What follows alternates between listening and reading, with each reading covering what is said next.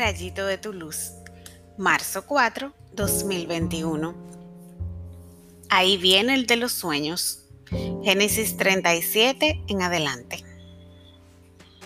José sufrió la envidia y los celos de sus hermanos al punto de que deseaban matarlo. Habían dos causas principales en esta reacción.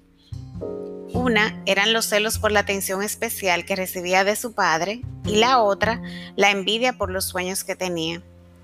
Lo interesante de esta historia es que precisamente gracias a sus malas intenciones se cumplieron los sueños de José. En la vida hemos vivido situaciones parecidas donde la gente nos mira como extraterrestres al hablarles de los planes que tenemos para el futuro. Solo unos pocos creerán en ti, pero no desfallezcas si entiendes que estás por el camino correcto y sobre todo si tus sueños no violan ningún mandamiento. Lo que te ha dicho el Señor se cumplirá. Oremos. Señor, gracias por poner sueños en mi corazón que me permiten seguir adelante mejorando mi vida y la de los que me rodean. Nadie que ha confiado en ti ha quedado defraudado. Gracias por rodearme con cantos de victoria. Bendito seas por siempre, Señor.